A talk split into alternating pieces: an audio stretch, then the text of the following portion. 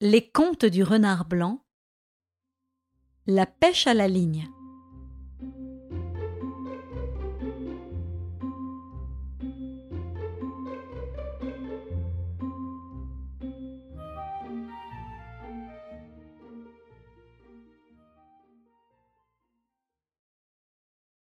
Sur le bord d'un étang, un pêcheur, assis sur l'herbe, venait de jeter sa ligne. Le bouchon dansa un instant sur la nappe liquide, le bonhomme tira doucement la ligne, et un carpillon apparut, accroché au bout du fil. Briffaut, qui regardait ce spectacle, demeura un moment pensif. Quel merveilleux instrument pensa le chien. On le jette au petit bonheur et, et les animaux viennent d'eux-mêmes s'y accrocher. Ah Comme ce serait amusant de me servir de cet engin magique dans la cour de la ferme. Hein? Au lieu d'avoir à courir après toutes ces bêtes qu'il me faut ramener à la raison, je n'aurais qu'à jeter ma ligne, moi aussi. Et, profitant de ce que le pêcheur était allé fumer une pipe sous un saule, Briffaut s'empara de l'instrument merveilleux et gagna vite la ferme dont il dépendait. Briffaut s'installa sur l'appui d'une fenêtre et jeta au loin la ligne, au bout de laquelle un verre était accroché à l'hameçon.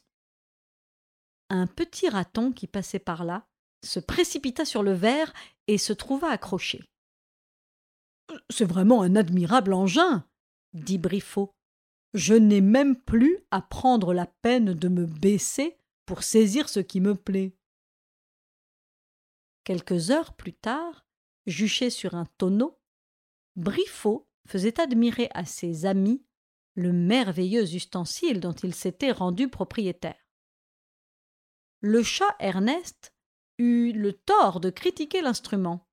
Mal lui en prit. Le chien répondit à sa critique en lançant sur son dos l'engin miraculeux. Un miaulement furieux succéda au geste de Briffaut, et Ernest se vit soulevé dans les airs, au grand amusement de toute la galerie. Un matin que Briffaut dormait dans l'herbe, ayant près de lui son fameux instrument de pêche, qui d'ailleurs ne le quittait plus, Ernest vint à passer. Hum, belle occasion pour donner une leçon à ce maudit chien, dit le chat. Et il lança la ligne à la face de Briffaut. Cette fois, c'était au tour du chien d'être pris. Le museau percé par le fer de l'hameçon, notre Briffaut fit entendre un aboiement de rage et voulut se jeter sur Ernest. Mais celui-ci tirait sur la ligne à chaque mouvement du chien. Et c'était alors un nouveau cri de souffrance, celui-là, qui rendait Briffaut plus calme, plus assagi. Force fut au chien de suivre le chat jusqu'au milieu de la ferme. Ces cris attirèrent tous les habitants qui vinrent s'amuser à ses dépens.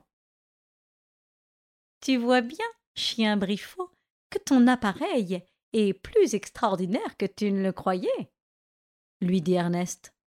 Puisqu'il a permis à un pauvre petit chat de rien du tout de mener un chien comme toi par le bout du nez.